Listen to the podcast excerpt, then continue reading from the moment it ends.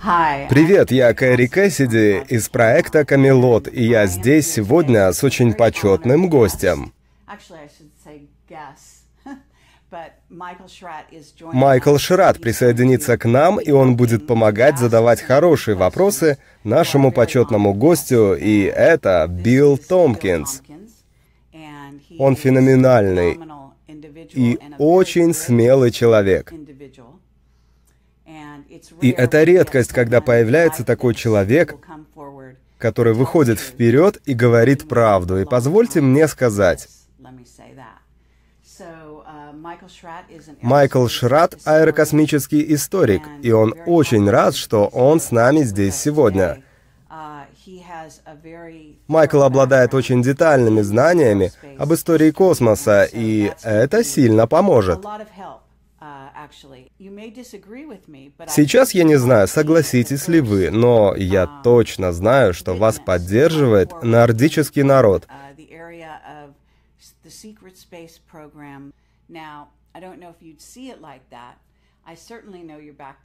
Я тут говорю о земной цивилизации. И я думаю, что в этом случае, возможно, за вашим продвижением стоит ВМС.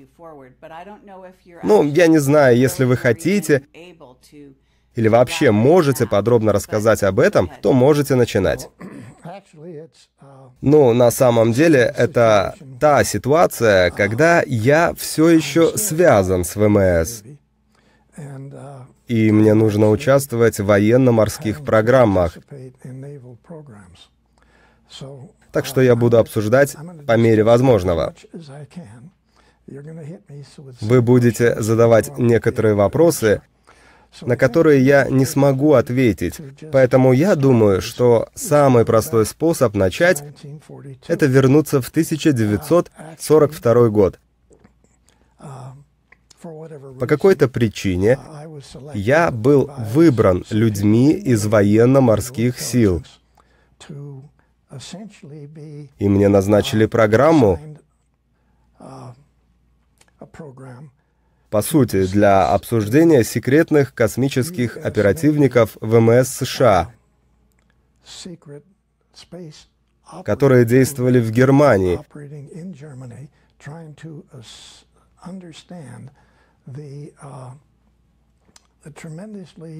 пытаясь понять чрезвычайно сложное соглашение между СС и рептилоидной группой, которая помогла Германии.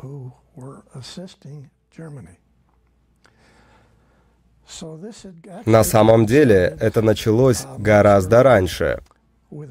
Нордические люди вошли в контакт с прекрасной молодой девушкой из Германии, чтобы она подтолкнула своих друзей на создание необходимых принадлежностей для построения большого космического транспорта, присоединить к этому своих друзей и семью и покинуть планету, перейти в другую звездную систему. И это была Мария Орсик. Это правильно. И, в общем, она этим и занималась. Ближе к концу 20-х, 1930-х годов. И это оказалось в исследованиях, в которых я был замешан согласно полученной информации от оперативников ВМС, которые вернулись из Германии.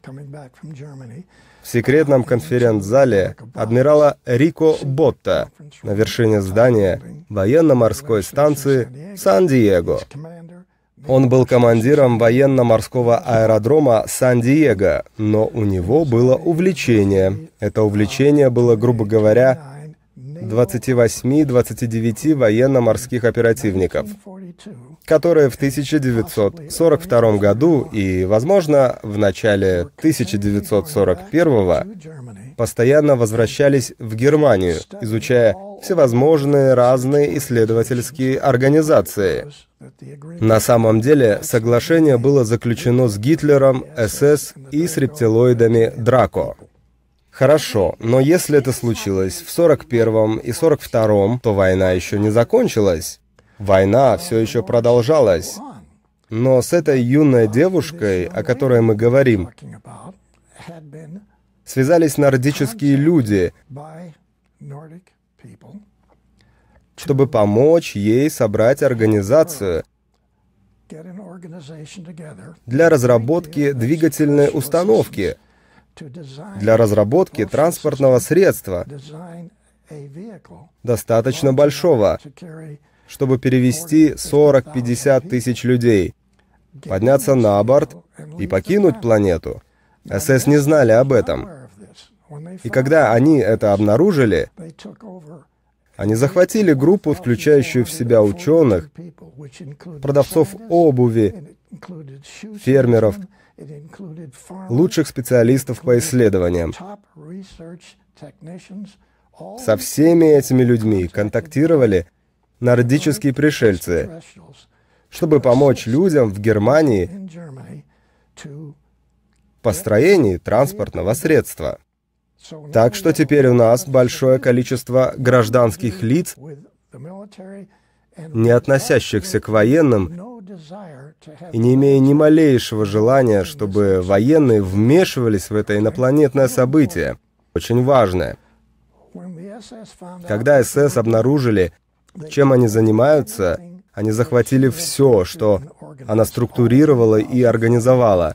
Все 1443 человека. Они атаковали их фермы. Они пытались достать все, что могли, для того, чтобы разработать и построить крупногабаритный космический транспорт. СС этого не хотели, поэтому они вмешались и все захватили. Два месяца спустя Гитлер решил, пусть она и ее организация продолжают делать то, что они делают. Мы будем сотрудничать с рептильной группой Драко. Так что теперь мы имеем две группы, и мы можем прекратить их действия всякий раз, когда мы захотим мы сможем снова взять контроль в случае необходимости. Получается, они позволили второй раз этой группе разрабатывать и строить космические корабли. Некоторые из них во время и после войны покинули планету. Кто-то вернулся обратно. У них фактически было большое оборудование, которое они использовали в подземных сооружениях в Антарктиде. У рептилоидов Драка были две огромные пещеры. Я не хочу вникать в эту тему сейчас. Мы можем поговорить об этом позже, но существуют пещеры по всей планете, которые используются разными внеземными цивилизациями на протяжении тысячелетий. Возвращаясь к СС, оперативники обнаруживали невероятную серию ситуаций, которые они буквально докладывали адмиралу Рика Ботта.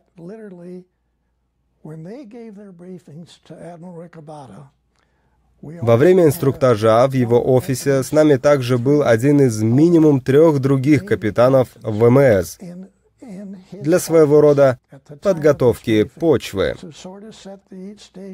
Хорошо, можете сообщить год, в котором состоялся брифинг с Рикоботта? 1942. Все еще во время войны. Все еще во время войны. Невероятно. Да, адмирал Рика Ботта. Там был большой стол, оперативники сидели на другой стороне стола. Адмирал Рико Ботта сидел здесь. Я сидел рядом с ним, и один из трех капитанов ВМС сидел рядом со мной в конце стола. Это единственные люди, которые были там. Состав был всегда тот же. В основном все эти собрания, все эти разглашающие встречи происходили ночью. Помощник адмирала будил меня, будил, спящего в моей казарме. Он хлопал по моему плечу, и все, что он говорил, было «Он здесь». Он провожал меня до этого высокого здания, которое и есть центр контроля воздушной станции ВМС Сан-Диего. Там есть маленький офис на вершине, в котором и проводились эти разглашающие встречи. Оперативники сообщали такую информацию, что даже адмирал Рика Ботта говорил, Я не верю ни одному твоему слову, молодой человек. И поддерживал их снова и снова. Хорошо, могу ли я спросить имя другого военно-морского капитана, или мне не надо знать, кто это? Я должен сказать, что не помню его сейчас, и это не освобождает меня от ответа, но я правда не помню. Хорошо. Эти оперативники сами не верили в определенную информацию, которую им приходилось докладывать. И они пытались предоставить пакет, пакет информации. Некоторые даже имели свои руководства, пособия, часть из которых была в иероглифах. У них были фотографии НЛО, у них были фотографии людей, работающих над НЛО. У них были фотографии внутри НЛО.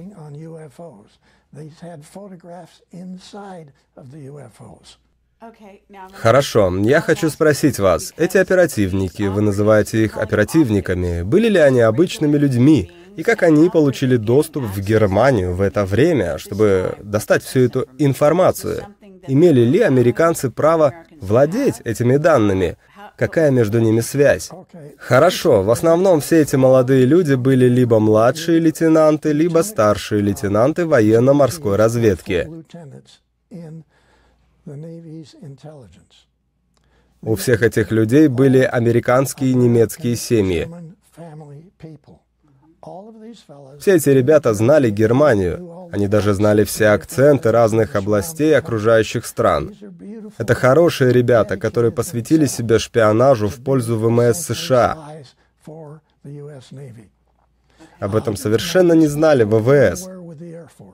Все, о чем я говорю, касается ВМС.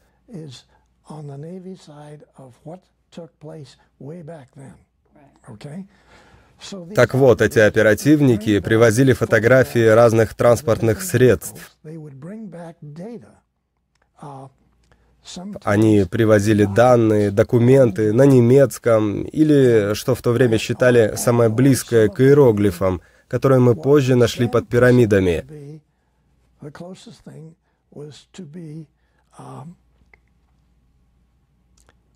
essentially hieroglyphics that we found later on underneath the pyramids. Okay?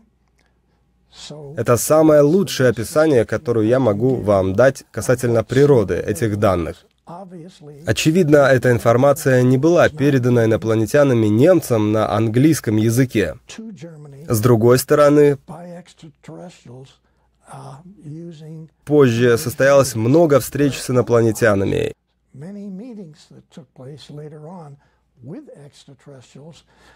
и они могли передать информацию на 10-20 различных языках. Но это не то, что мы получили. Таким образом, они фактически пытались рассказать с помощью этой панели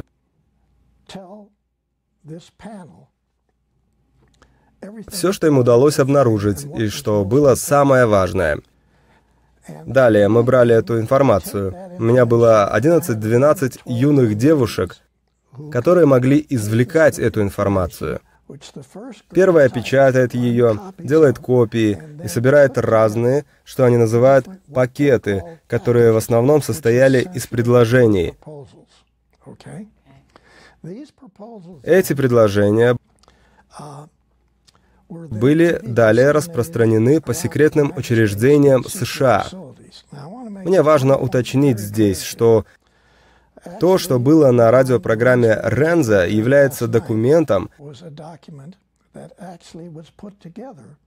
который был собран в Дугласе, потому что Дуглас получил один из этих пакетов — я лично отнес его в Санта-Монику, Дуглас, как в одну из четырех лучших не аэрокосмических и авиастроительных компаний, которая стала позже аэрокосмической. Запомните, о чем мы говорим здесь. Я не знаю, как это объяснить. Ты пытаешься расшифровать, ты пытаешься понять не только информацию других инопланетных цивилизаций, Но все, что ты получаешь, оказывается совершенно нереальным для любого кандидата наук на этой планете. Я должен сказать, что люди не осознают, что происходило в 1942 году на воздушной станции ВМС Сан-Диего. Это невероятно. Это не только утверждение. Вы не смогли бы этого понять.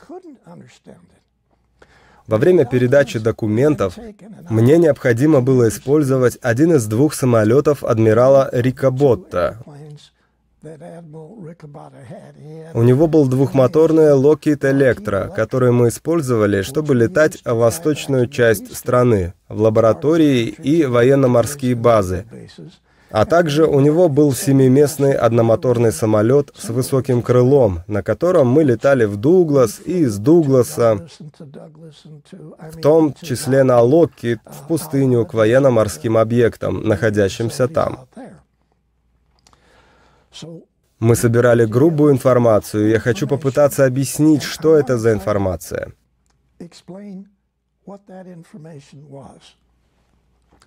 Она состояла из копий печатной версии того, что говорили оперативники. Из некоторых документов, из фотографий, записей, там могло быть около 30 страниц письменных заметок, которые оперативник передает адмиралу.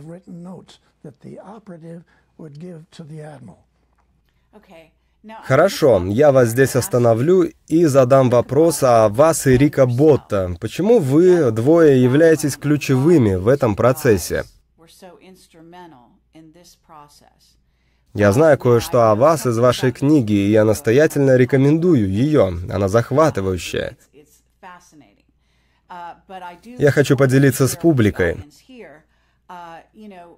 Рика Ботта, как вы мне сказали по телефону, был австралийцем, и он не проходил обучение в Америке, не так ли?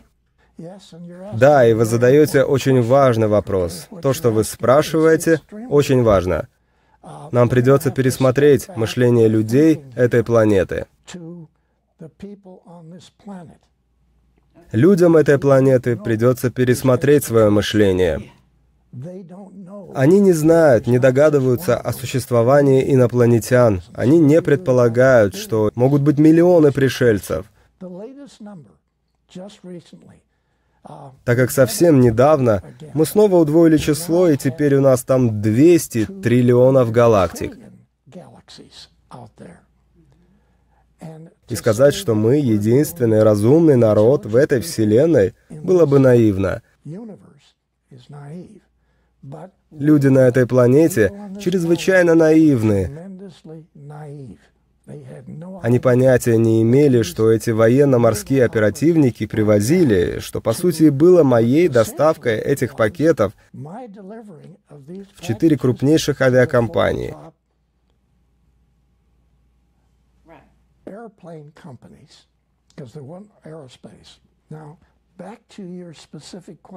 Возвращаясь к вашему вопросу, кем был адмирал Рика Ботта? Он родился в Австралии. Приехал в Америку, ходил в школу, присоединился к военно-морским силам в качестве моряка третьего класса. Дослужил. Теперь самое главное.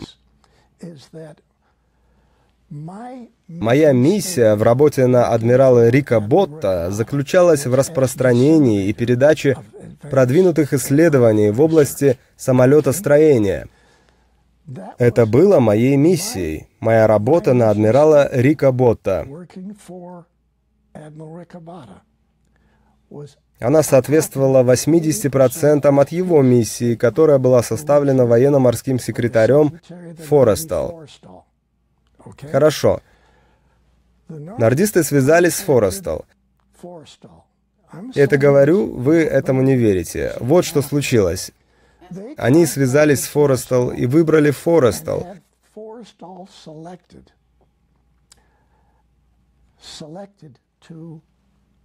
чтобы начать все это в ВМС США.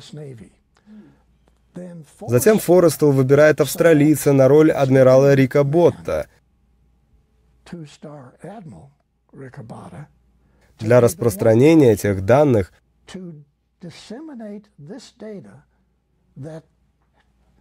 о происходящем в Германии, что было обнаружено нашими ВМС. И это ошеломляет, потому что в то время люди не знали, что существует более одного адмирала ВМС. В то время их было 43, из-за большого количества областей, нуждающихся в поддержке. Военно-морской секретарь Форестел выбрал человека, который никогда не посещал Анаполис. Слушайте, что я говорю? Каждому доктору наук на этой планете была дана некорректная информация. На протяжении тысяч лет касательно истории не только этой галактики, но и самой Вселенной, им давалась информация, которая контролировалась рептилоидами Драко и другими инопланетянами, чтобы они не знали, что в действительности происходит. Так что каждый учебник в каждом университете содержит ложную информацию относительно всех научных сфер и каждой технической сферы, которую вы только можете придумать. Когда оперативникам приходилось это выносить, их не просили изучать эти пакеты. Им показывали, как изучать эти пакеты.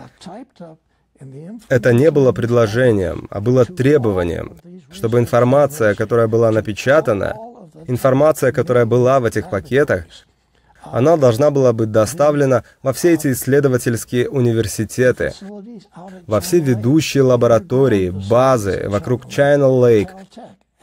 На самом деле, я не передавал первый пакет в Калифорнийский институт в Пасадене. Я отнес первый пакет в подземную базу в пустыне под названием China Lake. Это на севере от объекта военно-воздушных сил, в пустыне Калифорнии, за пределом шоссе 395.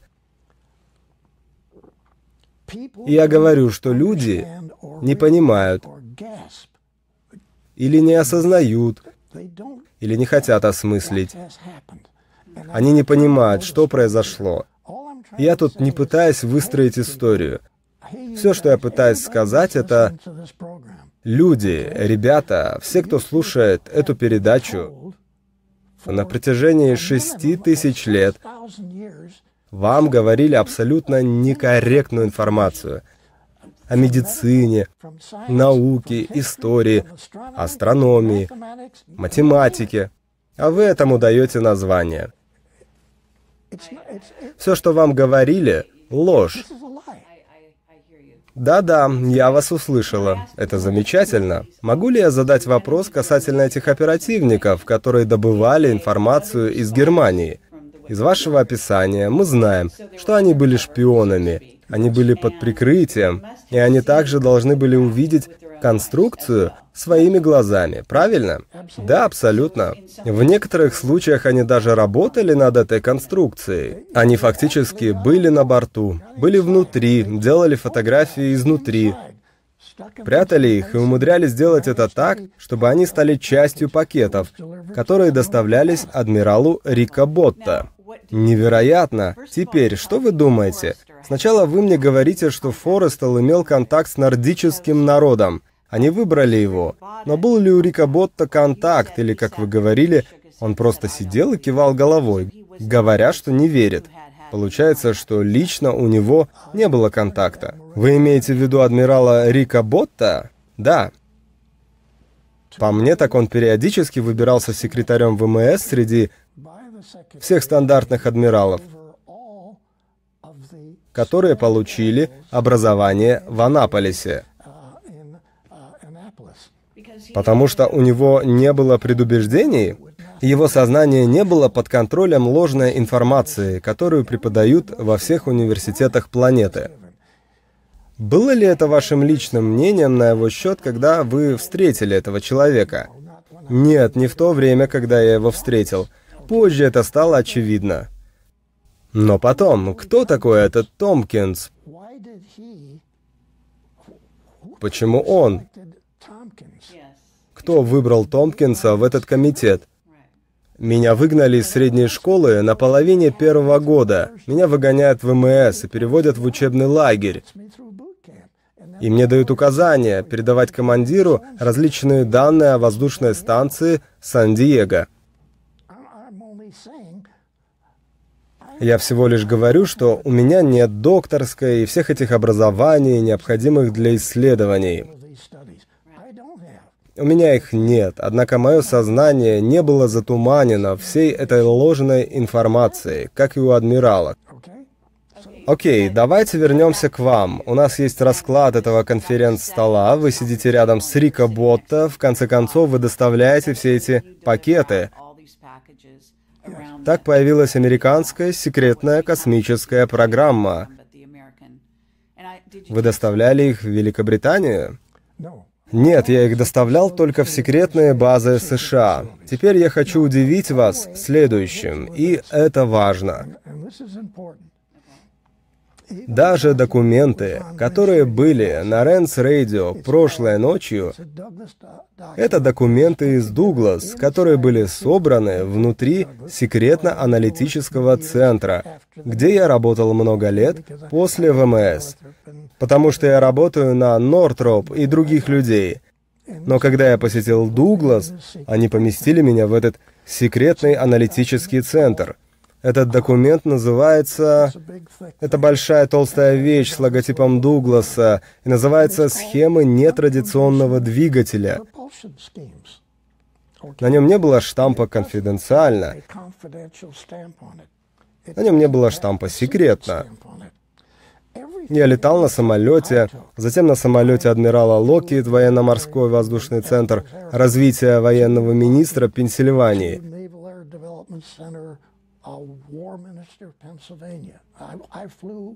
Я летал во все крупнейшие секретные базы. Ни один переданный мной документ не содержал печати секретности.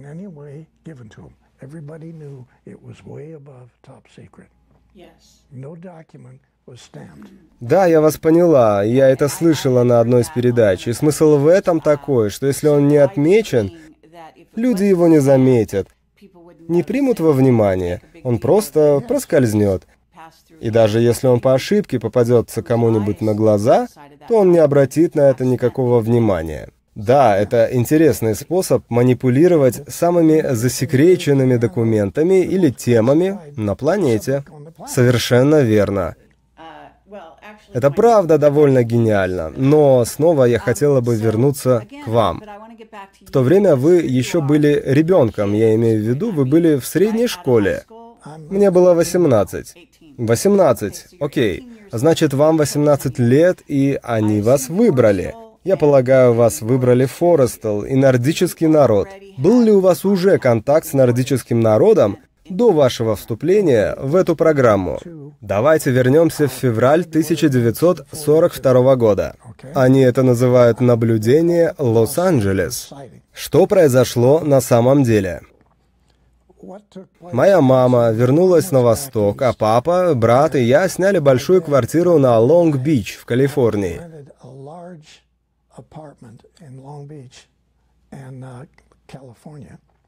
And this это было в большом доме, который был разделен на четыре квартиры. Второй этаж был высотой в 9 метров от потолка до пола, так что второй этаж был очень высоким. И весь путь через заднюю часть этого дома — это всего лишь четыре квартала от океана Лонг-Бич. Вся задняя часть — это балкон с огромной палубой. Так вот, однажды, в 42 году, примерно в 5.30 вечера,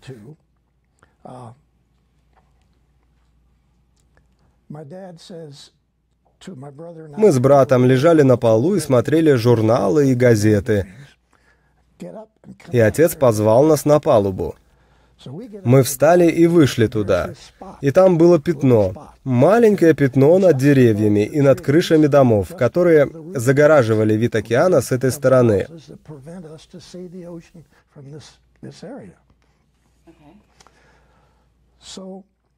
Мы стояли и смотрели на это, и неожиданно из этого пятна вышел маленький луч под углом 60 градусов.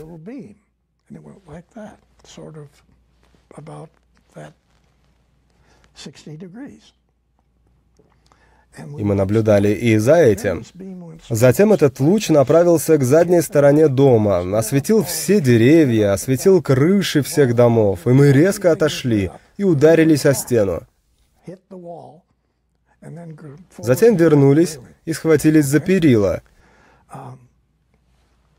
И оно исчезло. Оно исчезло.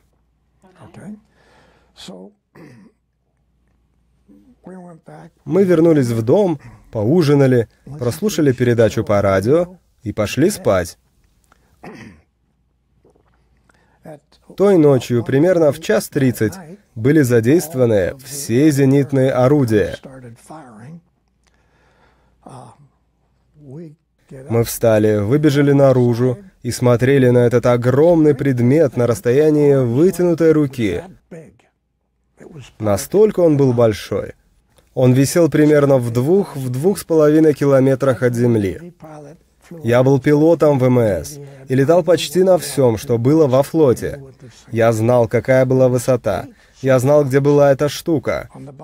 Восемь прожекторов были направлены на нижнюю часть этого объекта, где непрерывно взрывались снаряды в течение полутора часов. Он просто висел. Вокруг него над ним собирались разные аппараты. Это длилось... Это битва за Лос-Анджелес. Это битва за Лос-Анджелес. Но в это время вы еще были ребенком, не так ли? Да. Вы еще не были пилотом ВМС. Нет, нет, нет. Вы смогли вспомнить, что вы видели, и узнать, что эти...